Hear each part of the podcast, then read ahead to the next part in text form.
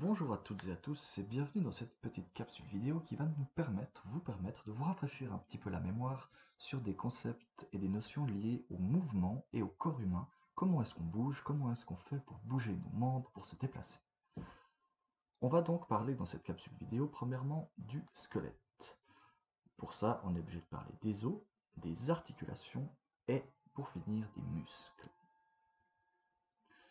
Premièrement, le squelette.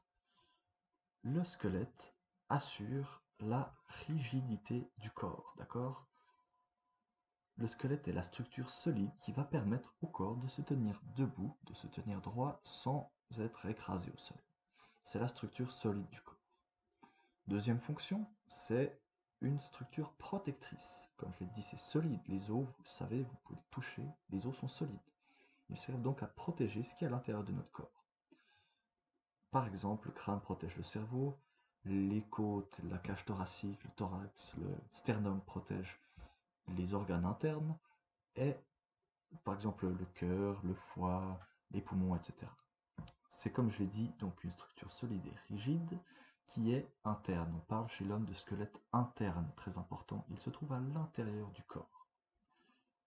Notre squelette compte 206 os qui sont, comme je l'ai dit, solides, donc qui peuvent se briser contrairement à des muscles. On parlera de déchirure plutôt que de cassure, de brise.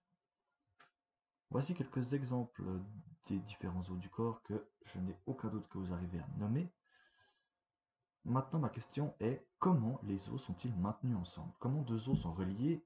Comment tout le squelette est relié? Comment est-ce que c'est possible qu'ils tiennent ensemble? Avec quoi?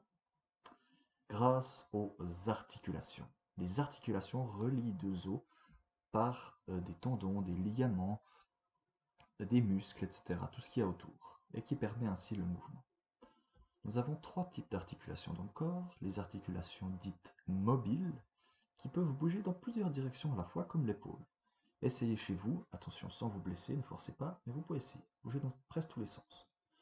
Deuxième type, les articulations semi-mobiles, comme le genou, qui ne peuvent bouger que dans deux directions. Vous pouvez essayer aussi. Et pour finir, les articulations immobiles dont nous n'allons pas trop parler. Donc, il manque une chose pour le mouvement, ce sont les muscles.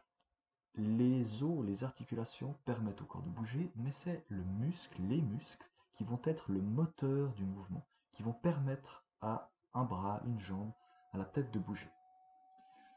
Les muscles sont le moteur dans le sens où lorsque le cerveau envoie l'information, lorsque le cerveau dit au bras de se lever, c'est le muscle du bras, vous pouvez voir ici, qui se contracte et se décontracte afin de faire lever et baisser le bras.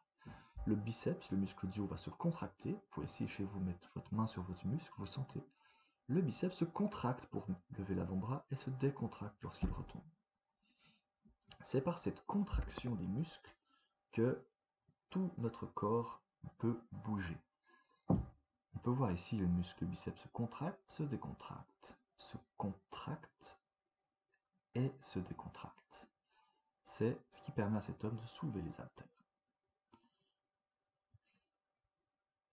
Je vous encourage encore une fois à essayer chez vous et aussi à essayer de trouver d'autres muscles. Voilà, quand on parle de contraction du muscle, donc le muscle se contracte, on parle de flexion. Et lorsqu'il se décontracte, on parle d'extension. Voilà. Essayez maintenant chez vous, avec le genou par exemple aussi, de sentir quel muscle se contracte et se décontracte. Et je vous encourage ensuite à essayer avec d'autres muscles, à d'autres endroits. En plus des muscles, je vous invite à essayer de trouver différents types d'articulations dans votre corps. Des articulations mobiles, comme l'épaule, qui peuvent bouger dans plusieurs sens, et des articulations immobiles comme euh, pardon, des articulations semi-mobiles comme le genou qui peuvent bouger uniquement dans deux directions. Est-ce que vous arriverez à en trouver d'autres? Voilà, nous avons terminé cette petite capsule vidéo où on a vu tous les éléments du mouvement qui sont les articulations, les os, le squelette et les muscles.